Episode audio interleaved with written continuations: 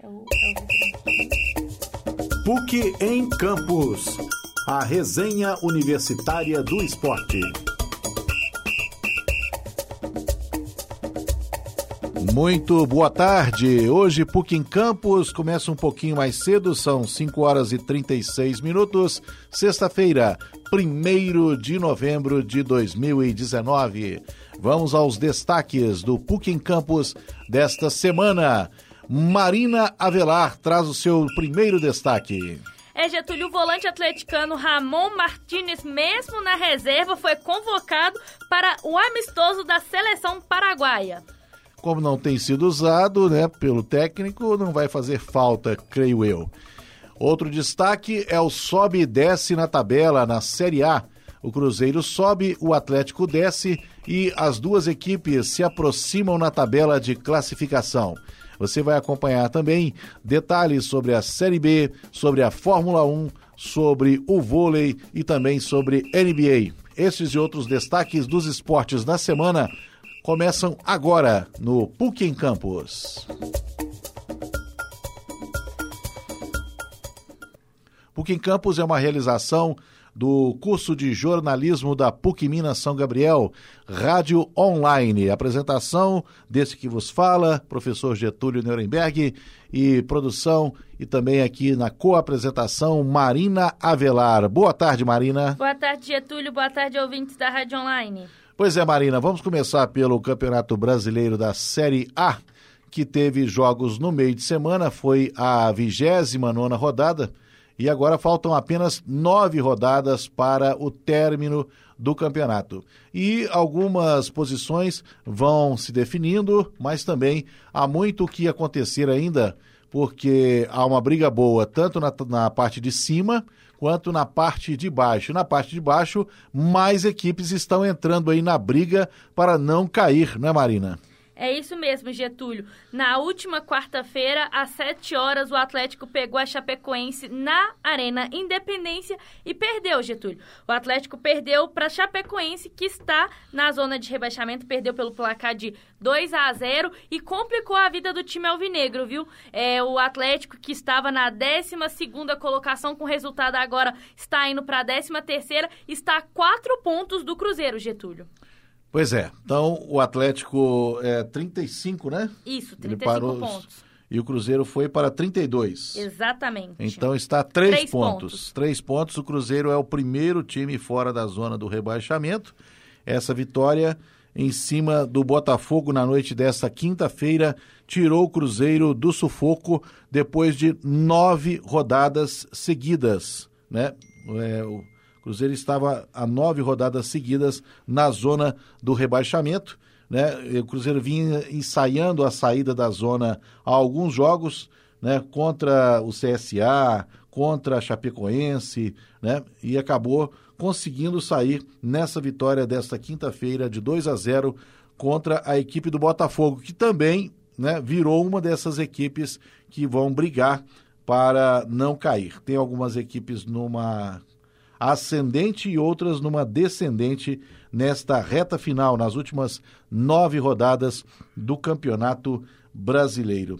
Pois é, mas o Atlético né, segue e tem um desafio importante contra a equipe do Fortaleza, que também é um dos candidatos, só que o Fortaleza vem tendo bons resultados aí nas últimas rodadas. É o próximo desafio do Atlético, né, Marina? É, Getúlio, o Atlético viaja até Fortaleza para pegar o Fortaleza lá na Arena Castelão, e o Fortaleza vem de uma sequência de vitórias de três jogos.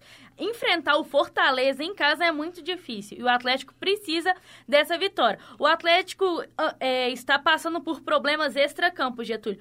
A, além do time não conseguir finalizar, vir cometendo faltas muito bobas que vem prejudicando no time, né?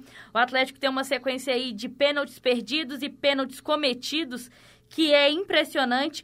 O Atlético está enfrentando problema na diretoria, né? Porque o presidente Sérgio Sete Câmara tá vindo vem sendo muito criticado nos últimos jogos dentro de casa. É, torcedores protestaram com camisas, bandeiras, escrito fora sete câmara.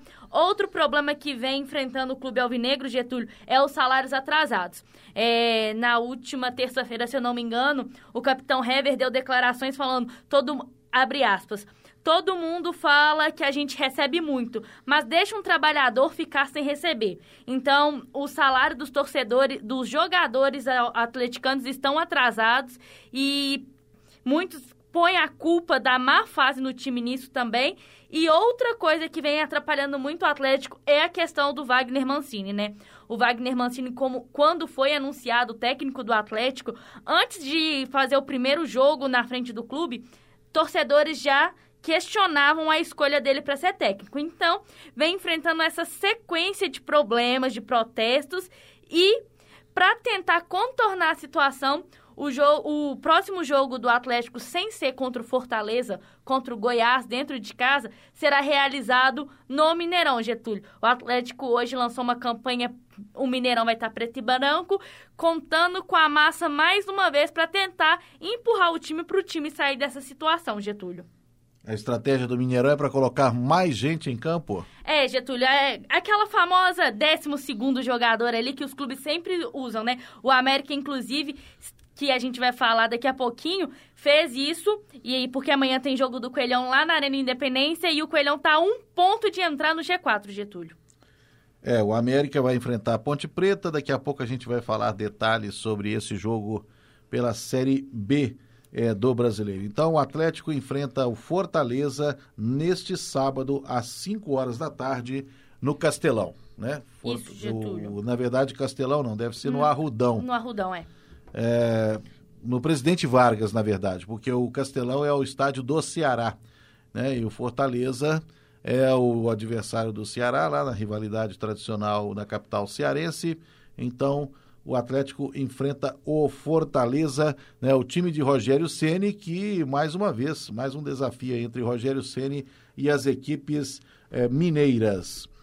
E o Cruzeiro né, que venceu nesta segunda, nesta quinta-feira à noite a equipe do Botafogo pelo placar de 2 a 0, volta a campo domingo em casa, né? O Cruzeiro vai receber às 7 horas da noite a equipe do Bahia. Cruzeiro e Bahia, 7 da noite, domingo no Mineirão. O Bahia que perdeu ontem para o Santos por 1 a 0. Foi o último jogo, né, desta rodada de número 29 do Campeonato Brasileiro da Série A.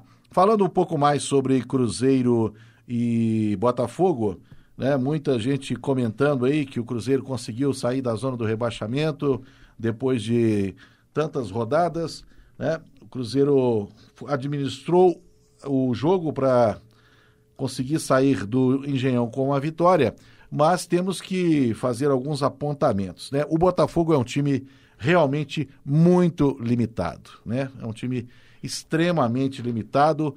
Eu acho que o único que salva na, na linha do Botafogo, na minha opinião, é o João Paulo, que é o volante né, da equipe alvinegra. É, é Getúlio. Não, Marina. O, o, Gabriel, que é ex-conhecido da torcida atleticana, né, o zagueiro, ele também vem sendo muito elogiado pelos torcedores, que está fazendo um ótimo papel lá no time do Botafogo. Mas aqui ele não fez sucesso não, viu, Getúlio? Os torcedores atleticanos pegavam no pé do menino Gabriel. É, o Gabriel teve aquele momento de namoro com a torcida, né? É, revelação e tudo mais. É, o, acreditava até que o Gabriel seria o substituto do Gemerson, né? Porque ele foi logo, ele foi, veio da base do Atlético e coincidiu que ele subiu quando o Gemerson foi negociado. Né? Então, no início houve aquele namoro, mas depois né, as críticas em relação ao futebol do zagueiro aumentaram. Mas você tem razão, o, a, a jogada de maior perigo que o Botafogo ofereceu ao Cruzeiro foi justamente com o zagueiro Gabriel. Né? Uma bola em que o Fábio bateu roupa, né? E a, a, bola sobrou para o Gabriel e não entrou por pouco. Ela é, passeou ali pertinho da área foi esse um lance de maior perigo. Teve um outro lance perigoso também, mas foi um chute de fora da área. É, pegou muito bem na bola o Marcinho e a bola passou muito perto também né, no canto direito do goleiro Fábio. Esses foram praticamente os dois é, lances realmente de perigo do Botafogo. O Botafogo teve até maior presença de jogo no segundo tempo, pressionou bastante o Cruzeiro, né? mas acabou não conseguindo traduzir isso em lances efetivamente perigosos. Agora, o Cruzeiro continua né, com aquela saga. Quando ele está em vantagem no placar, ele não consegue né, se manter no ataque. Ele acaba sofrendo uma pressão da equipe adversária, correndo o risco de tomar um empate e muitas vezes até de levar uma virada. Né? Isso aconteceu novamente ontem. A diferença é que, desta vez, diferentemente do jogo contra a Chapecoense, a defesa estava mais bem postada. Né? Então, o, time passou sufoco, correu risco, houve vários escanteios a favor do Botafogo, inúmeros escanteios, eu até perdi a conta, mas como o Botafogo não soube aproveitar, né, foi melhor para o Cruzeiro. Mas o Cruzeiro continua com esta postura de correr muitos riscos, né, de não matar o jogo. Ah, o jogo acabou sendo, digamos assim, é, liquidado num dos últimos lances da partida, que foi uma jogada, uma boa jogada, a bola sobrou para o Ariel Cabral, que tinha entrado há poucos instantes, e o Ariel Cabral viu o Ederson entrando na área, né, penetrando na área com, em boa posição, e o Ederson, né, o, o, o volante que está sendo muito elogiado, né, acabou é, não desperdiçando. Né? Então o Cruzeiro conseguiu arrematar a partida aí por 2 a 0, mas os erros da equipe de não conseguir segurar a bola, no ataque, de não conseguir é, passes né, que sejam certeiros, muitos erros de passe, erros de passe do Orejuela, erros de passe do Egídio, né, muitos erros de passe, então o time continua cometendo esses erros e está explicado né, por que, que a equipe acabou ficando nessa situação aí sufocante de fugir do rebaixamento na 29 nona rodada. É, Getúlio, você falou aí do menino Ederson, a gente tem que destacar também é, o Kaká, que é outro jogador jovem do Cruzeiro, responsável pelo primeiro gol aos 25 minutos do primeiro tempo, que vem fazendo bons jogos pelo Cruzeiro, né? Ele não estava sendo utilizado, voltou agora, e esses garotos do Cruzeiro estão, estão sendo a salvação. É, esses dias a gente, eu vi no, na internet, assim, nas redes sociais, que o Thiago Silva, ele estava esbravejando que os, joga os torcedores queriam que. Ele respondeu um torcedor que mandou ele correr. Ele foi e abriu aspas falando assim: é. Eu não corro por 10. Hoje de manhã, esse mesmo torcedor que escutou essa resposta foi e falou assim: já que o Thiago Neves não corre por 10, o Kaká e o Edson tá correndo pelos 11.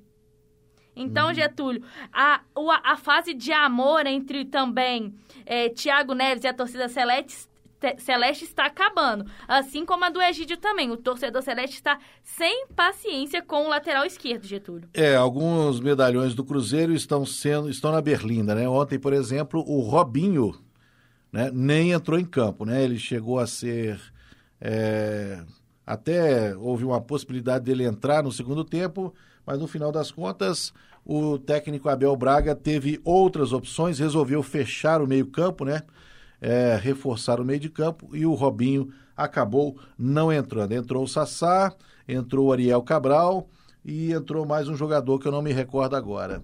Né? Mas ele entrou para su fazer substituições. O Fred saiu, o Thiago Neves é, também saiu. Né? Ah, é... E o Cruzeiro começou com Marquinhos Gabriel de um lado, o David do outro, o Thiago Neves centralizado e o Fred na frente. O Fred acabou é, se machucando e foi substituído. Né?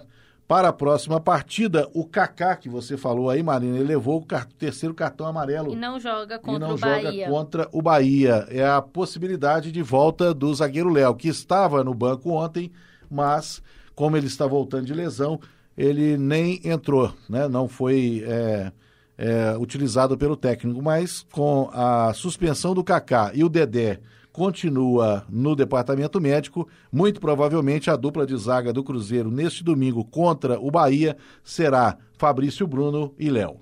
Getúlio, a gente estava falando sobre os problemas extracampos do Atlético. O Cruzeiro hoje também se viu diante de um outro problemão referente à antiga diretoria, né? Que foi deposta, entre aspas, assim, que atualmente é o Zezé Perrella e antes era o Itaí Machado.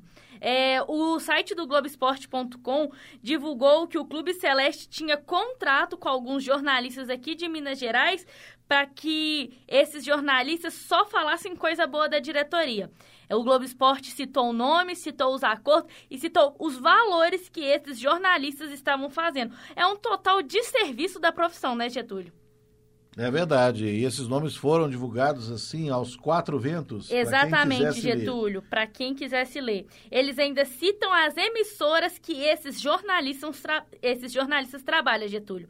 É... Então cita para nós aí, Marina, para que um... já que já está publicado, né, vamos citar o nome do autor da matéria e o nome né, dos jornalistas e seus respectivos veículos de comunicação que foram citados. É, Getúlio, o responsável pela matéria é Rodrigo Capello, o mesmo responsável por fazer aquela matéria que rodou no site, no Fantástico, né, sobre os problemas de diretoria, de contrato, que o Cruzeiro estava tendo, todo esse problema, esse problema burocrático e extracampo do time celeste, né, de falsificação de documento, empresa fantasma e entre outros, e hoje ele soltou os nomes, que são o Arthur Vibrantinho, que é o, o representante do Cruzeiro na Alterosa, que também é conhecido aqui do povo mineiro, que ele é filho do Vibrante, radialista da Rádio Tatiaia, né, Getúlio? Uhum. E na matéria ele fala que o, vibrante, o Vibrantinho tinha um contrato de receber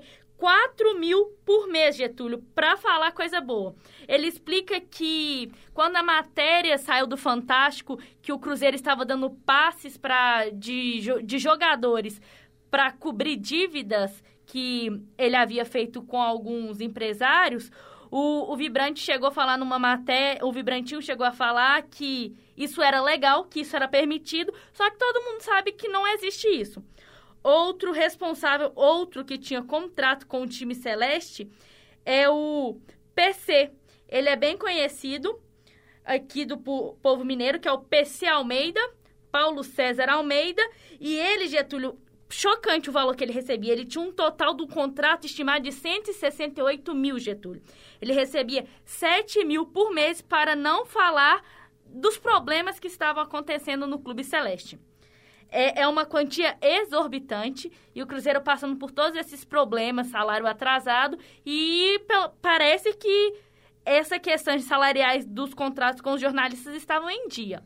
Outro que tinha esse contrato, ele não é jornalista, é uma página é, gerenciada aparentemente por um torcedor que é conhecida como Nação Azul. E, e quem monitora ela, quem é o administrador dela, é o João Carlos Felisberto. Ele, o nome do site dele é Nação 5 Estrela. É, ele é proprietário de outras quatro páginas do Cruzeiro que, é, que tem milhões de curtidas e recebia também, Getúlio, 7 mil por mês e o contrato dele era até 2020, num total de 189 mil reais. É, há um tempo atrás, cerca de 10 anos, talvez um pouco mais, quando Levir Coupe era técnico do Cruzeiro, ele chegou a ameaçar dar nome aos bois, nomes de jornalistas que receberiam do Cruzeiro para falar bem do clube. Né? É, foi no momento de crise, no momento em que o técnico estava pressionado e ele disse que anunciaria. Só que no dia seguinte alguma coisa aconteceu, né, que o Levi Coupe ele resolveu não falar, né, resolveu voltar atrás e ficou essa pergunta no ar. Bom, eis aí então, anos depois, né, a reportagem do Rodrigo Capello divulgando o nome de jornalistas e de pessoas de outras profissões que receberiam. É, isso não há outro nome, é propina, né? Receberiam Exatamente, propina Getúlio. em troca de algum benefício, em troca de algum favor. Esse favor seria falar bem né, da diretoria do Clube Celeste, que passa por essa crise institucional, né? Talvez uma das crises, talvez a maior crise institucional que o clube é, esteja vivendo na sua história. É, deixa eu só arrematar, porque eu havia falado do jogo Botafogo e Cruzeiro, que o Cruzeiro é, tinha. Houve três substituições, né? É, e eu não havia me recordado do terceiro jogador. Então entraram o Sassá, o Ariel Cabral e o Dodô. Né? Foi o terceiro jogador da equipe do Cruzeiro que foi é, utilizado nesse jogo contra o Botafogo, estrela solitária, né, em que o Cruzeiro venceu por 2 a 0. Bom, para encerrar então o noticiário da Série A, nós vamos falar dos jogos deste fim de semana, incluindo, mais uma vez, os jogos de Cruzeiro e Atlético Marina. É, Getúlio, como a gente falou, o, a trigésima rodada do Campeonato Brasileiro, ela começa amanhã, às 5 horas da tarde, lá em Fortaleza, com o Atlético e Fortaleza. Em sequência, a gente tem um clássico carioca. Fluminense pega o Vasco e o Fluminense, que está o primeiro time ali na zona de rebaixamento, precisa da vitória para respirar aliviado. Ele está a dois pontos de diferença do Cruzeiro, Getúlio. É, o, que é, esse jogo acontece no Maracanã, se eu não estiver enganada, mas é isso mesmo, às 7 horas. Outro jogo também às 19 horas é o do Palmeiras contra o, CS, o Ceará, no Allianz Parque. Um, o Palmeiras que, com o empate do Flamengo no, na última rodada, está aí a três pontos do time do time do Flamengo, Getúlio. O Flamengo está aí na ponta da tabela, ele conseguiu uma vantagem muito boa com essas vitórias. E aí. Ele conseguiu diminuir a diferença, é, né? A é. diferença agora é de oito pontos. pontos.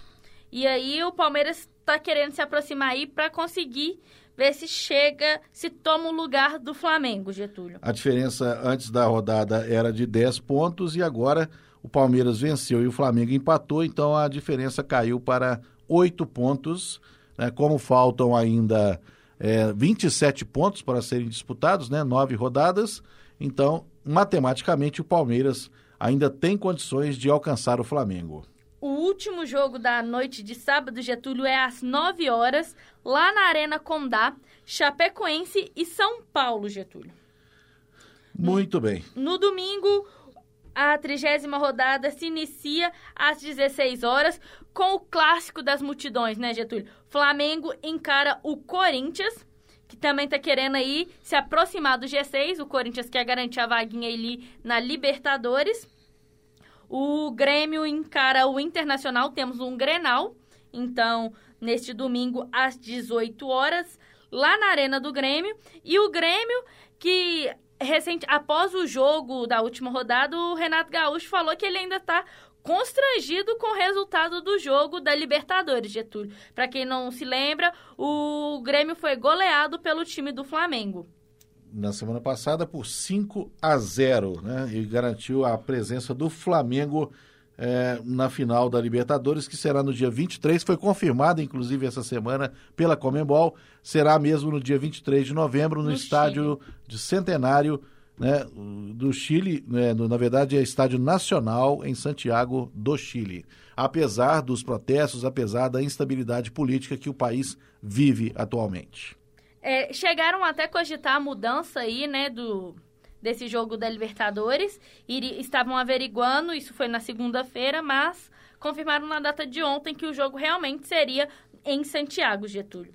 É, na sequência aqui temos Atlético Paranaense e CSA na Arena da Baixada, às 18 horas.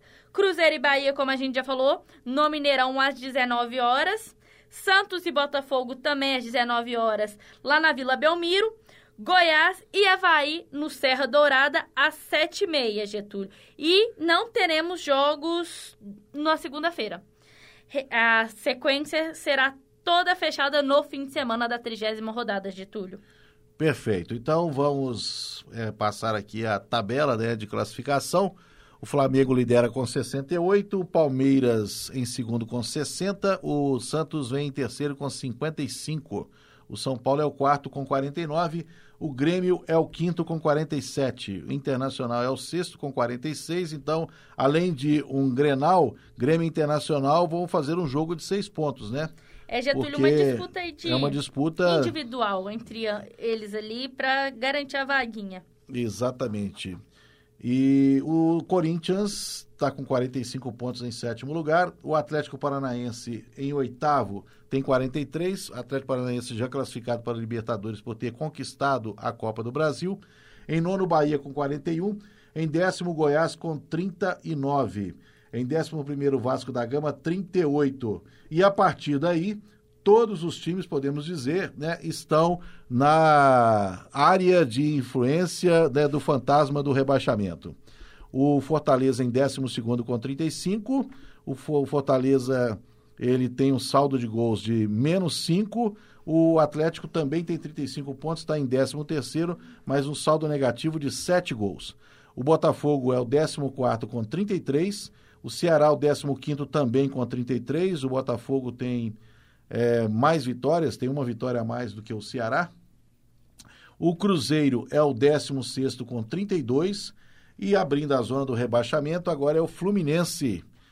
Fluminense com 30 pontos, em 18º o CSA com 29, em 19 a Chapecoense com 21 e em 20 na lanterna o Havaí com 17 pontos. Portanto, caminhamos aí para a trigésima rodada da Série A do Campeonato Brasileiro. Série B, vamos falar do América? Vamos, Getúlio. O Coelhão tá de uniforme novo, Getúlio. Hoje o América lançou o terceiro uniforme e ele é totalmente diferente das camisas que o América tem, né? A branca e a verde. Este uniforme que foi lançado pelo América na tarde dessa sexta-feira, dia 1 de novembro, Getúlio, ele é vermelho com escudo retrô.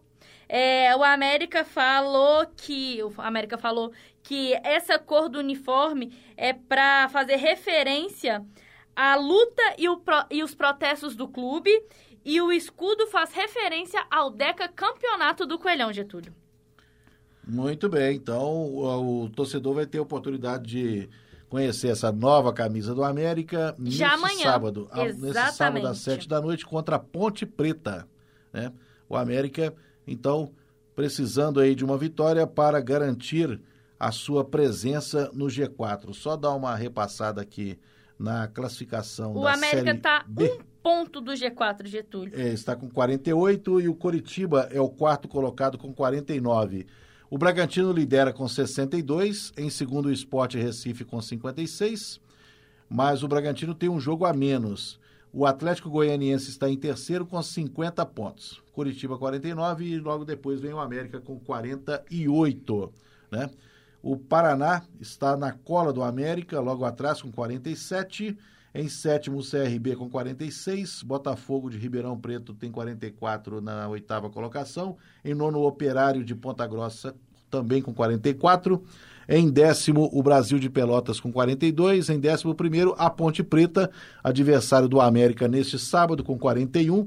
Em décimo segundo, Cuiabá também com 41. Décimo terceiro, Guarani de Campinas, 39. O décimo quarto é o Oeste com 38. O décimo quinto, Vitória com 36.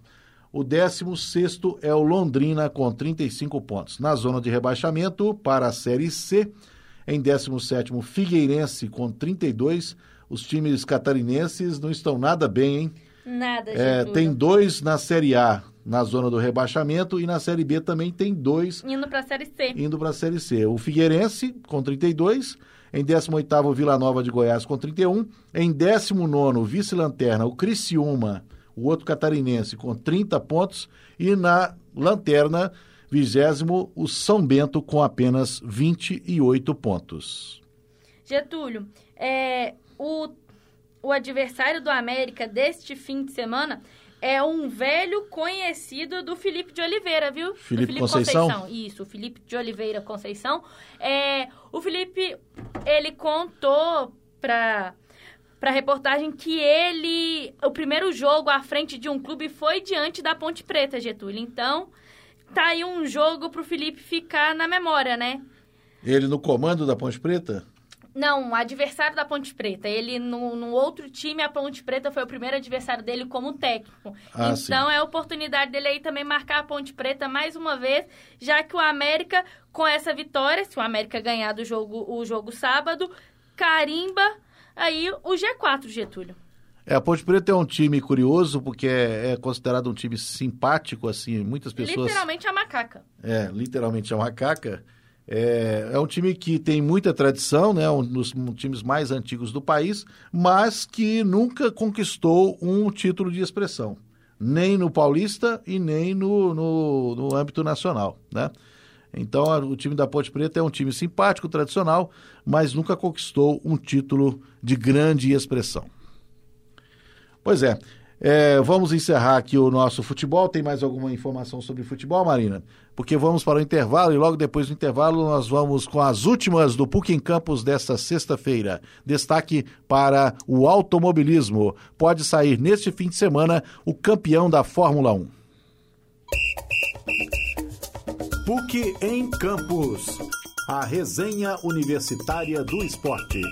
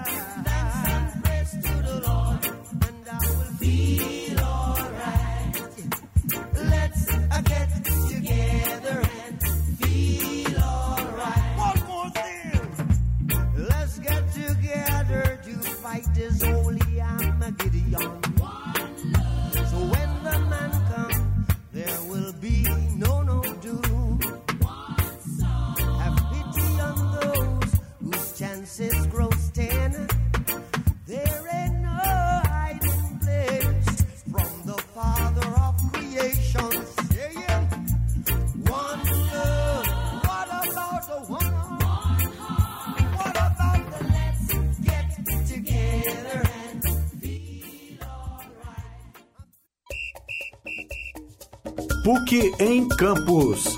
A resenha universitária do esporte. Muito bem, estamos de volta. Momentos finais do PUC em Campos dessa sexta-feira, 1 de novembro. PUC Minas São Gabriel, rádio online. Marina, neste fim de semana, o Grande Prêmio dos Estados Unidos pode abreviar, né? A conquista do título, mais um título, o hexacampeonato do inglês Lewis Hamilton. É isso mesmo, Getúlio. A antepenúltima etapa da temporada da, do, da Fórmula 1 pode acabar amanhã.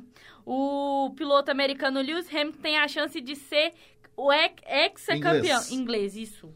Ele tem a chance de ser hexa campeão Getúlio. Acabou com a graça do GP do Brasil, como a gente estava falando anteriormente, né, Getúlio? É, o GP do Brasil está posicionado né, entre as últimas competições e quase sempre quando chega no GP Brasil, a, o torneio já está decidido, né?